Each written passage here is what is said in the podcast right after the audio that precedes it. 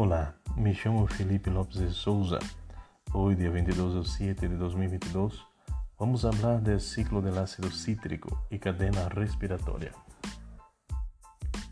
Esse ciclo também é conhecido como ciclo de Krebs, mas para que demos início nesse processo, a molécula percursora é a acetilcoenzima A, que é formada a partir do piruvato produzido na glucólise. Em células eucariontes, esse processo leva a cabo na matriz mitocondrial. Já em células procariontes, se leva a cabo no citoplasma. Esse processo está formado por oito reações enzimáticas. E o ciclo de Krebs, podemos dizer que é catabólico por las reações de oxidação que tem, además de anabólico por os produtos que sintetiza, através do malato e do citrato. Então, em suma, podemos dizer que é um processo anfibólico.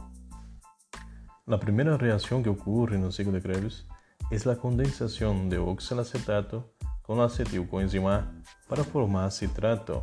É catalisada por la enzima citrato sintasa. Como segunda reação, temos aí a intervenção da enzima conitasa para formar isocitrato. E na terceira reação temos uma particularidade. A enzima isocitrato desidrogenasa é, em reação juntamente com NAD+, para que libere NADH e assim também liberar CO2, o que chamamos desse processo como processo de descarboxilação, e assim formar alfa-cetoglutarato. Como quarta reação, temos outra descarboxilação, a ação da alfa-cetoglutarato desidrogenasa hace com que também se libere outra vez NADH e outras moléculas de CO2. Assim, para formar succinil com enzima A. Como quinta reação, a molécula de succinil com enzima A recebe a intervenção da enzima succinil com enzima A sintetasa para formar succinato. Quando rompe esse lance, se forma uma molécula de ATP. Como sexta reação, temos aí a oxidação da molécula de succinato para formar fumarato. Aí contamos com a ação da enzima succinato desidrogenasa, liberando também uma molécula de FADH2. Como sétima reação, esse fumarato recebe também um processo de oxidação ou é exoxidado por a, por enzima fumarasa, formando assim malato. E por último, este malato é exoxidado por a enzima malato desidrogenasa, formando assim o oxilacetato. E aí também temos a liberação da terceira molécula de NADH. Concluindo assim, o ciclo de Krebs. Se contamos os dois ciclos que vêm das duas moléculas de piruvato produzida por uma molécula de glucosa, temos como resultado de produção duas moléculas de GTP que posteriormente se transformaram em ATP, seis moléculas de NADH e duas moléculas de FADH2, además de duas moléculas de CO2.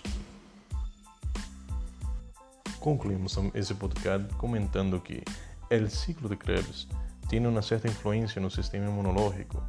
Eh, os científicos dizem que há uma participação direta em la ativação, por exemplo, de los macrófagos. Imagínate se há uma alteração nesse ciclo, que pode ser tanto por problemas genéticos como também por la alimentação tóxica. Então, temos que ter muito cuidado com a comida chatarra de hoje em dia. Lo que nos lleva a entender que o ciclo de Krebs não é somente reações metabólicas, sino que tem intervenções muito importantes em todo o nosso organismo. Bueno, aqui quedamos. Hasta la próxima.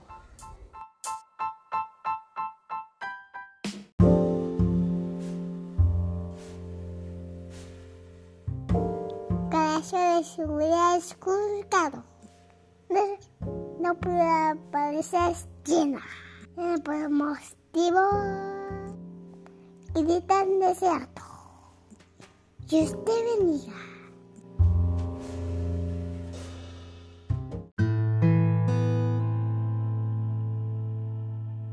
Olá, me chamo Felipe Lopes de Souza.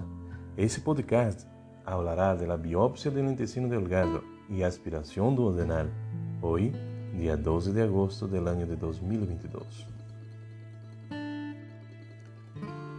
A biópsia e o aspirado do intestino delgado e do adeno é um exame laboratorial que serve para verificar se há uma infecção em essas zonas que acabamos de mencionar. E a forma por la qual se realiza esse exame é um procedimento chamado esôfago gastroduodenoscopia ou por suas siglas RD. Com el RD, nós podemos verificar desde o esôfago, estômago, a primeira parte do intestino delgado, que se chama duodeno, ou o próprio intestino delgado. E para isso se utiliza um endoscópio, que é uma sonda flexível com uma luz e uma câmara a externa, na pontita Antes de introduzir o endoscópio se cede ao paciente eh, para que ajude a relajarse. e de hecho deve acordar-se de nada, não deve sentir nada, porque vai estar estar um sueño. Se administra medicamento anestésico local, por exemplo na boca para ajudar com que passe o tubo ou endoscópio sem causar náuseas, tos, quando se introduz o dispositivo. Se põe um protetor bucal para que se proteja os dentes, também o endoscópio, e se introduz, se põe um paciente de lado, do lado esquerdo, para que pueda introduzir-se o endoscópio. Passa pelo esôfago até o estômago e chega ao duodeno, que é a primeira parte do intestino delgado. Logo, através do mesmo dispositivo, se infla, ou seja, se introduz aire para que se expanda tanto o estômago como o intestino, para que pueda observar-se e hacer allí a colecta que é a biopsia. Se observa também como estão as ramificações nerviosas, como estão as ramificações circulatórias, os pequenos vasos, para ver se há alguma alteração significativa. Se examina então todo o revestimento, a superfície do esôfago, do estômago, do duodeno. Allí se toma las pequeñas porciones del tejido para que pueda ser la biopsia, para que se pueda realizar ese trabajo de biopsia bajo el microscopio. Se toma de 4 a 6 muestras para que tenga una garantía. Terminando el exame, se saca el líquido, se saca el aire que fue inflado para que vaya a causar nenhuma moléstia ao paciente. O exame dura aproximadamente de 5 a 20 minutos. Repetindo, quase está dormido, então não deve sentir nada. É importante destacar que 6 a 12 horas antes do exame não se pode consumir nada. Então, o ideal é que não cenes na noite e puedas fazer o exame em ajunas na manhã do dia seguinte. Também destacamos que é muito importante que não utilize medicamentos anticoagulantes ou que hayas tomado uma aspirina, que é ácido acetil salicílico para dor de cabeça, por exemplo, pois dificulta ou terá uma mala leitura ou correrá um risco de hemorragia se consumir esse tipo de medicamento.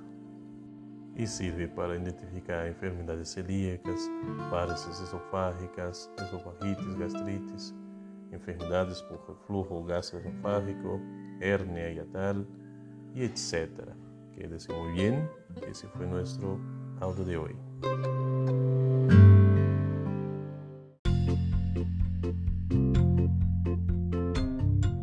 Olá, tudo bem?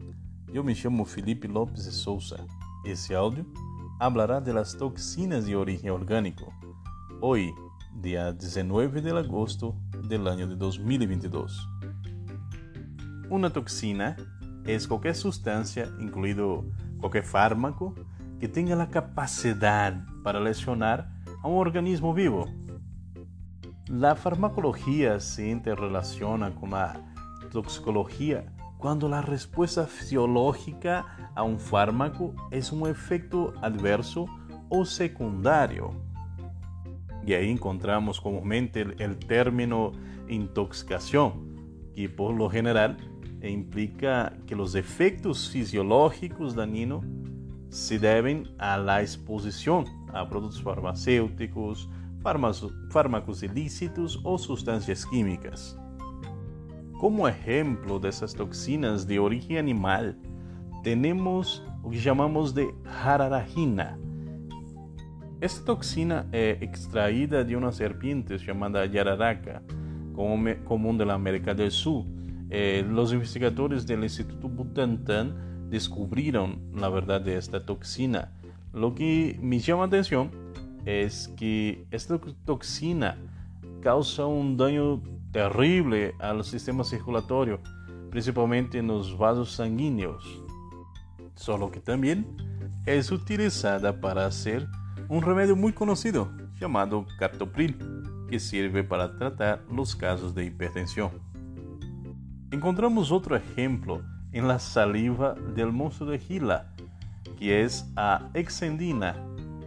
Hoy en día ya se hace una hormona sintética chamada exnatida, que estimula eh, a liberação de insulina eh, para a glucosa da sangue, para controlar e assimilar essa glucosa. Útil nos casos de diabetes tipo 2. O que é interessante também é que o caracol marino, principalmente a espécie conos magnos, tem uma toxina que utiliza para paralisar as suas presas la, esta toxina se llama psiconotida. Entonces, el ser humano adaptó esa toxina para aliviar el dolor del propio ser humano. Entonces, es algo muy útil que se, para que se utilice esa toxina. Ya en el mundo vegetal, tenemos algunos ejemplos muy interesantes. Por ejemplo, la aloína de la sábila. En grandes dosis puede provocar contracciones intestinales dolorosas, diarrea, mas em pequenas quantidades é utilizada como laxante natural e hoje se produzem muitos fármacos a, através dessa toxina. E quem nunca tomou um té de boldo? La boldina, que é a toxina, o princípio ativo, ativo del, del boldo, é um alcaloide, é utilizado para problemas digestivos, principalmente el hígado también. Y como ejemplo magnánimo tenemos la alcachofa. La alcachofa contiene una sustancia que se llama cinarina. Esa sustancia está localizada principalmente en las hojas de la alcachofa. Es un antioxidante muy valoroso, muy útil para depurar y desintoxicar el hígado. Estimula las células hepáticas, haciendo con que éstas produzcan más bilis, que aumente el flujo de bilis. Essa sustancia hoy es utilizada en la industria herbal y en la industria nutracéutica. Bueno, hasta la próxima.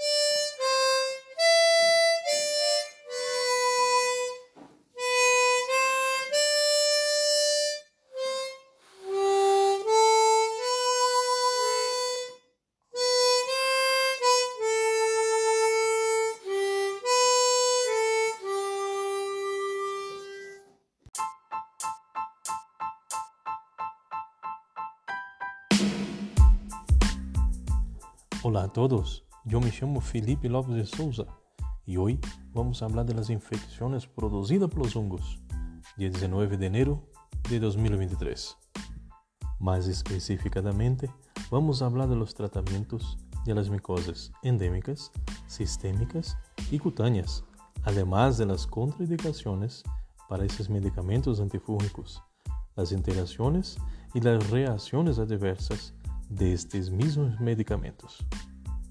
Muy bien, hablando del tratamiento para las micoses endémicas, una de ellas es la meningitis, muy conocida. Es una infección que asola tanto adultos como niños. Y cabe destacar que para la medicina alopática no hay cura, solo control. Y es muy usado un medicamento llamado fluconazol para tratar esa infección. Para los casos pulmonares, tanto leves como severos, se usa hidroconazol. Así también para los casos de diseminado no meningeo. Ya para criptococosis se utiliza el fluconazol y en algunos casos más extremos la anfotericina. Si el paciente que tiene meningitis tiene una SIDA, siempre se utiliza el fluconazol como vía máxima, aliado a algunos otros medicamentos, por ejemplo, la anfotericina. Muy bien, hablemos de la histoplasmosis. Cuando la enfermedad está apenas comenzando, que es leve, no se recomienda tratamiento ninguno. En caso moderado, ya se utiliza el hidroconazol por 24 meses, o sea, dos años. En el caso de paracocicidio o micosis, se utiliza também hidroconazol e em alguns casos se utiliza aliado ao ketoconazol durante um ano e meio. Há alguns pacientes que contraem la aspergilose invasiva. Essa enfermidade é tratada com lovariconazol, mas há alguns pacientes que apresentam uma resistência, então se trata, como segunda opção, com anfotericina B. Ok, hablemos de la candidiasis. La candidiasis es una infección muy común que muchas personas aquí en México sufren. Es causada por un hongo de la cándida. Cualquier hongo cándida puede causar la candidiasis. Para tratar essa enfermedade, geralmente se usa el fluconazol, mas em casos mais extremos se usa la caspofungina. Em caso de que o paciente esteja inestável, se, se utiliza la anfotericina B lipídica juntamente com o fluconazol. A partir dessa infecção, se desenvolve algumas outras complicações cutâneas, mucocutânea, oral, peritonitis, cistitis e, em alguns casos, vaginitis. Para isso se utiliza o ketoconazol, clotrimazol, como crema vaginal principalmente, e em outros casos o fluconazol. Vale, entremos de lleno em las micoses sistêmicas. Por exemplo, temos a endocarditis, la mucormicosis, la, la fusariosis, son infecciones, son tratadas eh, comúnmente con anfotericina y voriconazol. Hablando de las micosis cutáneas, tenemos el onicomicosis, que es tratado con la terbinafina, en algunos casos con el litroconazol, así también como la tinia. Ok, es importante mencionar los medicamentos antifúngicos tienen algunas contraindicaciones. Por ejemplo, el hidroconazol não pode ser administrado em pacientes com insuficiência cardíaca ou hepática e pacientes que têm uma depuração de creatina menor a 50 ml por minuto, de maneira nenhuma podem utilizar oriconazol. E os medicamentos antifúngicos também têm interações específicas com outros fármacos. Por ejemplo, la caspofungina, cuando se utiliza junto con la dexametasona, disminuye los niveles sanguíneos de esta dexametasona. Así como la fenotoína, se disminuyen los niveles sanguíneos de esta droga. Además de contraindicaciones, también tenemos algunas reacciones adversas de estos medicamentos antifúngicos. Por ejemplo, el fluconazol eh, presenta, puede hacer con que el paciente presente diarrea, náuseas, vómitos, cefaleia e alopecia, además de causar algumas erupções cutâneas e algumas vezes pode chegar a causar algumas lesões hepáticas. E a maioria dos medicamentos antifúngicos presentan ese, esos mismos efectos en el organismo del paciente. Bueno, me despido, muchas gracias, quédense muy bien.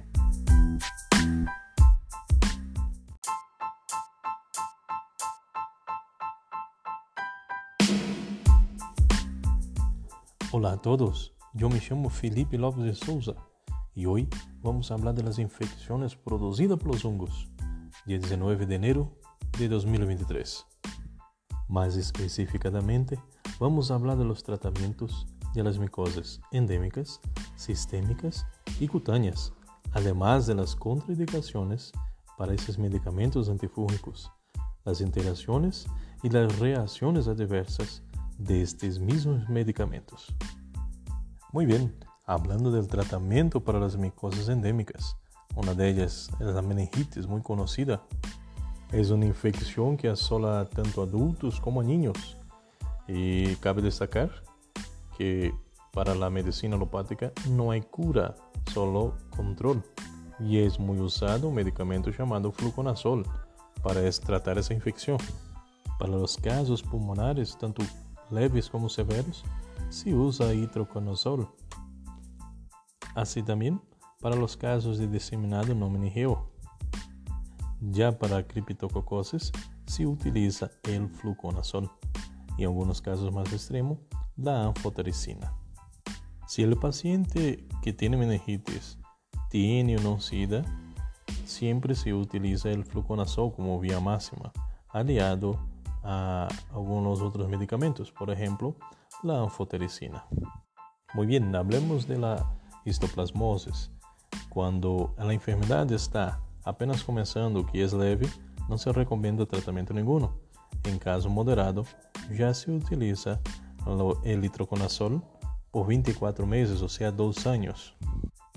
En el caso de paracocicidio o micosis, se utiliza também hidroconazol e, em alguns casos, se utiliza aliado ao ketoconazol durante um ano e meio. Há alguns pacientes que contraem aspergilose invasiva.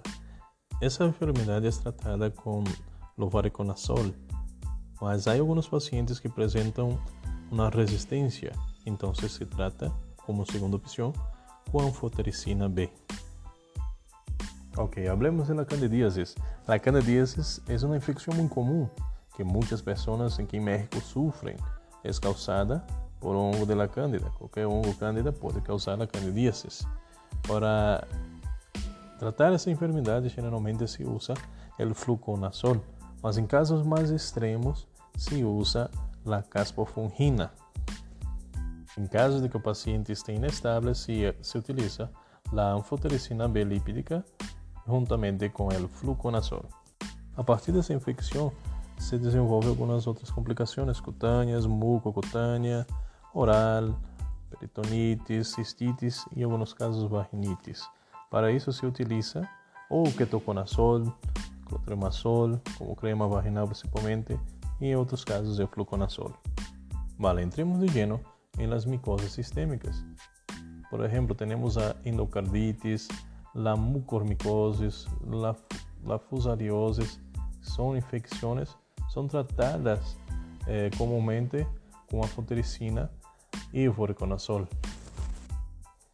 Hablando de las micoses cutáneas, tenemos el onicomicosis, que es tratado con la terbinafina, en algunos casos con el litroconazol, así también como la tinia.